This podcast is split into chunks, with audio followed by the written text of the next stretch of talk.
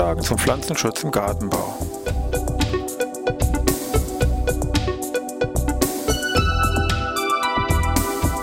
Ein wöchentlicher Podcast der Forschungsanstalt für Gartenbau an der Fachhochschule Weinstefan von und mit Thomas Lohrer. Für Gartenbaustudenten und alle anderen, die sich für Krankheiten und Schädlinge an Pflanzen, deren Biologie und Bekämpfung interessieren. Thema heute Tripse.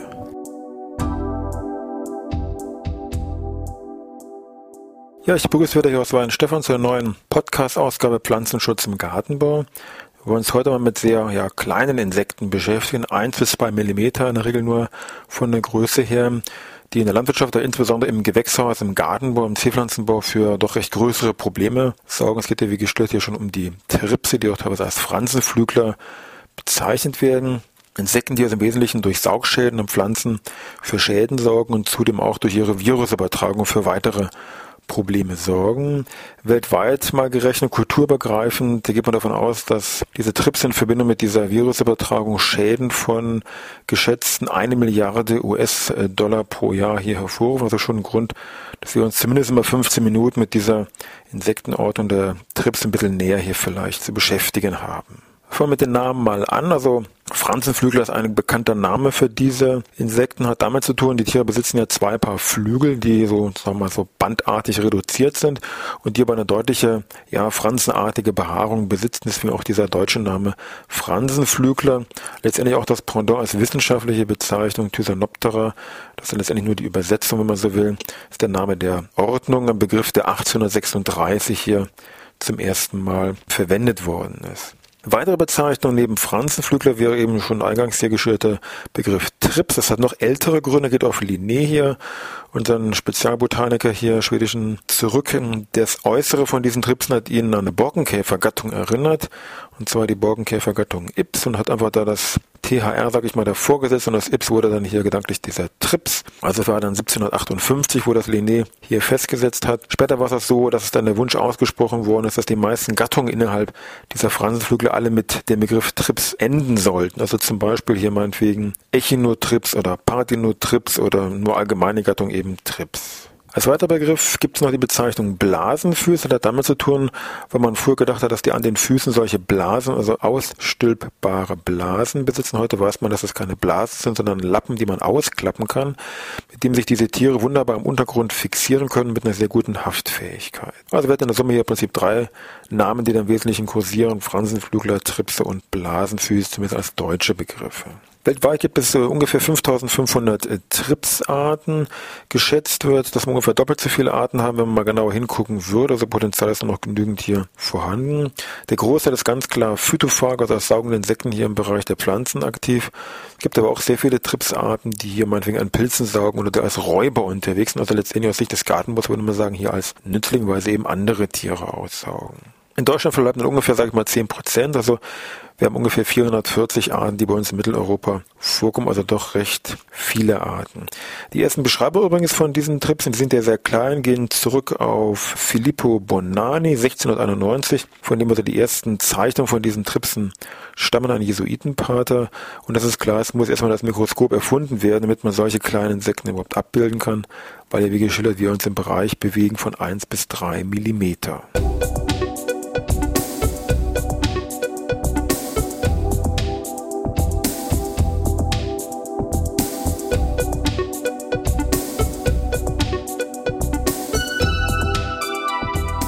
Wenn wir uns mal so Trips ein bisschen genauer morphologisch angucken, was gibt es da so für Merkmale, so Erkennungsmerkmale einfach.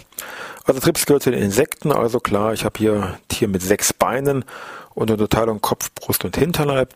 Grundhabitus ist klar walzenförmig, eben 1 bis 3 Millimeter haben wir gesagt, bei uns im Wesentlichen. Es gibt, muss man auch sagen, jetzt fairerweise sagen, in den Tropen auch größere Arten, die bis zu 15 Millimeter groß werden im Maximum. Bei uns aber kann man ganz klar sagen, das große Tier ist zwischen 1 und 3 Millimeter. Ja, klein muss man sagen, groß ist eigentlich dann fast schon übertrieben. Der Kopf von den Trips ist deutlich, sage ich mal, flach so zusammengedrückt, trägt eben hier stechend saugende Mundwerkzeuge, übrigens so ein bisschen, sage ich mal, reduziert, es bleiben also nur noch drei Stechborsten übrig, aber das geht ganz prima. Die Lage von den Stechborsten ist ähm, nicht so wie bei den Wanzen, streng vorne am Kopf inseriert, sondern geht so von der Lage her nach hinten unten gerichtet. Hier Fachbegriff wäre Hypognat. Tripse besitzen deutliche Komplexaugen und was auch auffällig ist, wenn man die Tiere ein bisschen näher sich anschaut, deutlich nach vorn gerichtete, ja vergleichsweise gesehen, kurze Fühler. Im Brustbereich, aber auch das fällt nur auf, wenn man genauer hingucken kann, sieht man, dass die beiden hinteren Thoraxsegmente, also Mese und Metathorax, zu einer Gesamteinheit verschmolzen sind, der sogenannte Pterothorax, an dem also dann hier, jetzt nochmal zentral von Bedeutung, diese vier Flügel sitzen, also Fransenflügel, also so Flügel an sich reduziert zu einem schmalen Band mit eben dieser fransenartigen Behaarung, die hier in Ruhe klar flach abgelegt werden, einfach nur auf den Hinterleib hier liegender zur Ruhe kommen. Beine habe ich gesagt, also sechs Stück, klassische Insekten, meist relativ kurz, bei den räuberischen Arten deutlich längere Beine und die immer in den Enden hier diese Haftlappen besitzt, mit denen sie sich hier sehr gut auf einer Unterlage hier auch fixieren können. Kurz zum Zyklus, auch der ist hier bei den Trips ein bisschen was Besonderes, weil das nämlich so ein, sage ich mal, Übergang ist zwischen der unvollständigen und vollständigen Entwicklung. Es fängt zwar auch beim Ei hier an, je nach Tripsart übrigens, auch ja noch zoologische Zuordnung, entweder die Ablage in das direkte Pflanzengewebe oder auf das Pflanzengewebe obendrauf. Aus dem Ei schlüpft die Larve. Wir haben zwei Larvenstadien, also L1 und L2. Merkmale, keine Flügelanlagen, klare Nahrungsaufnahme, gut beweglich, also das sind sagen wir, die entscheidenden Stadien. Dann äh, nach diesen zwei Larvenstadien folgen zwei Nymphenstadien, die hier als Pronymphe und Nymphe bezeichnet werden. Hier besitzen die Tiere deutliche Flügelanlagen, zeichnen sich durch keine Nahrungsaufnahme auf, also da tut sich hier nichts von der Nahrungsaufnahme, sind zwar vom Prinzip her, sage ich mal, reaktionsfähig, aber nicht in dem Sinne beweglich, also relativ träge. Auch ist es oft so, wieder artabhängig, dass zumindest bei vielen Arten es so ist, dass diese beiden Stadien, Pronymph und Nymph, also diese Ruhestadien, wenn man so will, sich nicht in der Pflanze, sondern im Boden befinden. Und dann als letztes Stadium habe ich eben mein adultes Tier, meinen Trips. Also in der Summe habe ich hier sechs Stadien für die ganze Entwicklung und der Sonderfall eben in der Summe wird hier als unter Remetabolie bezeichnet.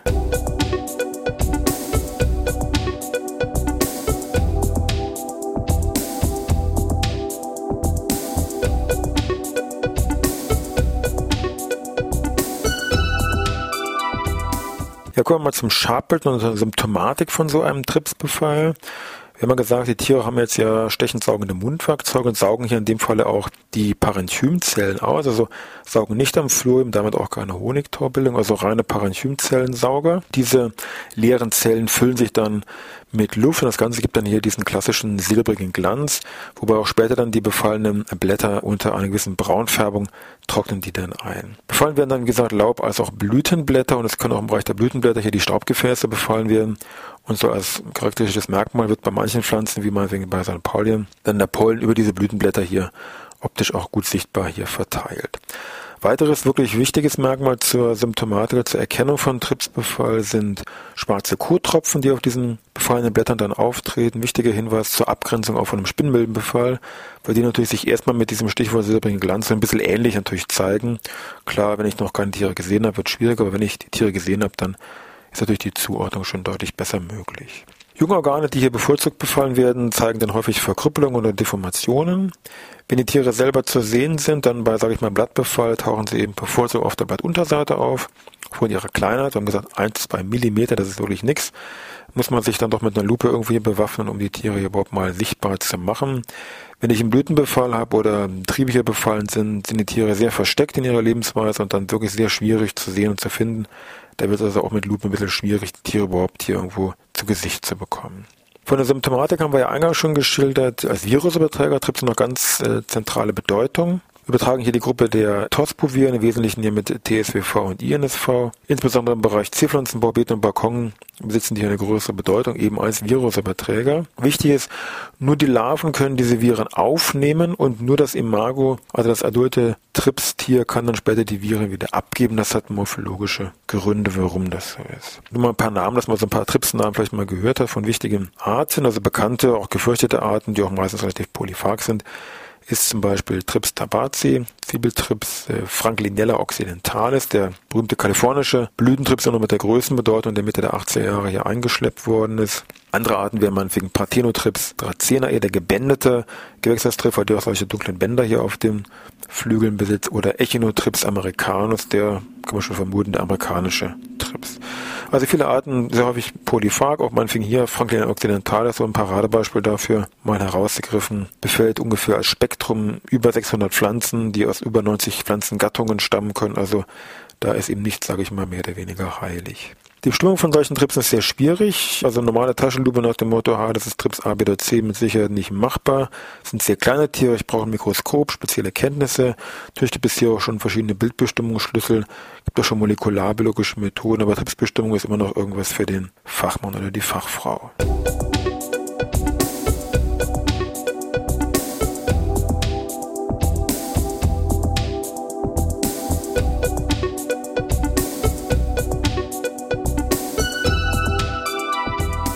Ja, kommen wir zum letzten Punkt bei unseren Tripsen ja Vorbeugung und Bekämpfung. Gut, ganz klassisch natürlich, ähm, bei Tripsen sind natürlich hier diese Blautafeln, die man im Bestand ähm, hängen kann, also Wesentlichen hier Blautafeln, keine Gelbtafeln. Äh, diese Wirkung von diesen Blautafeln lässt sich noch erhöhen, indem ich tripspezifische Lockstoffe in der näheren Umgebung noch einsetze als Dispenser. Diese spezifischen Lockstoffe bieten dann verschiedene Nützlingsfirmen auch über ihren Versand an. Blautafel ist mehr so ein bisschen charakteristische Maßnahme, aber die noch mehr dazu, um festzustellen, habe ich nun Trips oder keine. Als direkte Bekämpfungsmaßnahme, sage ich mal, bringt das relativ wenig. Muss es ja schon irgendwas tun. Machen wir diese beiden Schienen, biologische Bekämpfung, chemische Bekämpfung. Fangen wir mit der biologischen mal an. Gibt es jede Menge Nützlinge, die mittlerweile bekannt sind, also mindestens sieben, die auch über den Nützlingshandel hier erworben werden können. Mal ein paar wichtige Beispiele. Amblisaurus Raubmilben ist so das zentrale Methode, um hier gegen Tripse vorzugehen. Die werden so in Kleie angeboten, entweder gestreut, so als Streuware über die Pflanzen oder auch in Tüten können die ausgebracht werden. Im Wesentlichen werden hier Amblisaurus-Arten genutzt mit Namen Amblisaurus cucumeris, Amblisaurus barkari oder auch seit einer gewissen Zeit schon Amblisaurus swirsky. Wichtig ist, diese Raubmilben gehen nur auf die Larven, also keine erwachsenen Tripse wären hier erfolgreich angegriffen. Ganz im Gegensatz mal zu den räuberischen Wanzen, die also auch die Imagenes hier aussaugen können. Die können, werden sie als Larve oder als Imago auch hier, in dem Fall als Buchweizenspelzen geliefert, dann bekommen können. Wichtigste Art, die hier, sag ich mal, abrufbar ist, ist Orius majusculus. Nochmal zurück zu den Raubmilben. Es gibt ein paar Spezialfälle, die sogenannten Hypoaspis-Raubmilben, die im Boden jetzt eingesetzt werden, die also jetzt spezifisch diese Nymphenstadien der Tripse als Ziel haben, aber ein bisschen breites sind von Wirkungsspektrum, aber eben auch diese Tripspuppen, also diese Nymphenstadien hier im Boden angreifen. Also Hypoaspis Raubmilben im Bodenbereich können eingesetzt werden. Flurfliegenlarven so als Allrounder können auch gegen Tripse hier eingesetzt werden. Und es gibt ja ganz zu Beginn haben wir schon gesagt, auch räuberische Tripse. Auch hier gibt es mittlerweile einen, den man einsetzen kann und auch kaufen kann. Franklinotrips vespiformis, der als adultes Tier so ein bisschen einen ameisenartigen Habitus besetzt. Also biologische Schiene gibt es eine ganze Menge an Nützlingen, die man da mehr oder weniger erfolgreich einsetzen kann. Auch da ist mit Sicherheit eine wichtige Bedingung, dass man sich da gut beraten lässt und das auch vor Ort mit den Standortbedingungen hier abstimmt, sonst scheitert das natürlich. Das sollte natürlich nicht sein. Chemische Bekämpfung, Resistenzgefahr ist bei diesen Tripsen sehr groß und auch bekannt, dass da viele Resistenzen gegenüber Insektiziden schon gegeben sind. Eben rasche Generationsabfolge und, und, und. Von der Zulassung her ist klar, alles, was gegen saugende Insekten zugelassen ist, ist im Prinzip hier nutzbar. Klassische Tripsmittel sind Wirkstoffe wie Abamectin, Metiocarb, Spinosat äh, oder auch Dimetoat. Neue, sage ich mal, größere Hoffnung setzt man auf Spirotetramat neuen Wirkstoff. Im Wesentlichen ist das hier Produkt Movento, was dahinter steckt. Wichtig ist bei diesen ganzen chemischen Behandlungen, man muss die Pflanze auch immer so ein bisschen im Fokus haben, insbesondere was die, die Blüte angeht. Also durch die Blütenempfindlichkeit muss man beachten. Gewisse Unverträglichkeiten gibt es natürlich ja auch. Auch da muss man, wie gesagt, darf man nicht zu vorschnell hier agieren. Von der Spritztechnik her sind Blockbehandlungen ganz wichtig. Weil natürlich, wir haben gesehen, zwei Stadien im Wesentlichen dann im Bodenbereich sich aufhalten, die auch sehr eher weniger empfindlich gegenüber diesen Pflanzenschutzmitteln sind. Also damit ich das alles irgendwo erwische, ist typische Behandlung bei Trips immer diese Blockbehandlung, das damit ist gemeint, drei bis vier Spritzungen im Abstand von ungefähr vier Tagen hier durchzuführen. Gut, damit sind wir eigentlich wieder am Ende von unserem Podcast. Diesmal zum Thema Tripse, Fransenflügler, Blasenfüße. Literaturmäßig will ich Ihnen vielleicht nur ein Buch ans Herz legen. Das zwar sehr zoologisch ausgerichtet ist, aber da finden Sie mit Sicherheit alles drin. Von Gerald Moritz mit dem klassischen Titel Tripse hier in dieser mittlerweile schon oft zitierten neuen Bremen-Bücherei 2006 herausgekommen. Und Herr Moritz ist hier, sagen wir mal, in Deutschland mehr sowas wie der Trips-Papst. Also da haben sie alle, was zumindest in den zoologischen Bereich angeht, hier alles up to date auf dem neuesten Stand und auch mit einer gewissen Tiefe natürlich hier mit drin. Pflanzenschützer in dem Sinne werden hier vielleicht weniger Informationen rausziehen können, aber es geht hier jetzt mehr so um die Trips, sage ich mal, mit dem zoologischen Blickrichtung. Gut, ansonsten wünsche ich noch eine schöne Woche und ja, nächste Woche Dienstag hören wir uns wieder mit dem nächsten Thema zum unserem Pflanzenschutz-Podcast im Gartenbau.